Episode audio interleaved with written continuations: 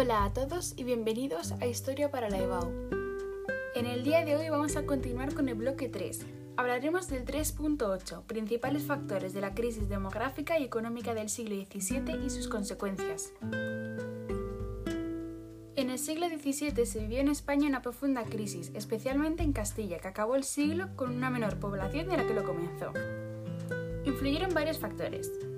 El primero es la crisis de subsistencia, debido a las hambrunas por las malas cosechas. También las guerras, como la rebelión de Cataluña y la independencia de Portugal. Y por último, la expulsión de los moriscos. La crisis económica afectó a todos los sectores productivos. En cuanto a la agricultura, descendió la producción por falta de mano de obra, descenso de la demanda, plagas y malas cosechas. En la ganadería se redujo la mesta y el comercio de lana.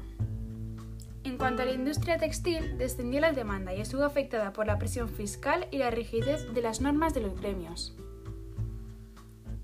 En la hacienda pública se sufrieron varias bancarrotas, lo que provocó un gran endeudamiento y descrédito del Estado.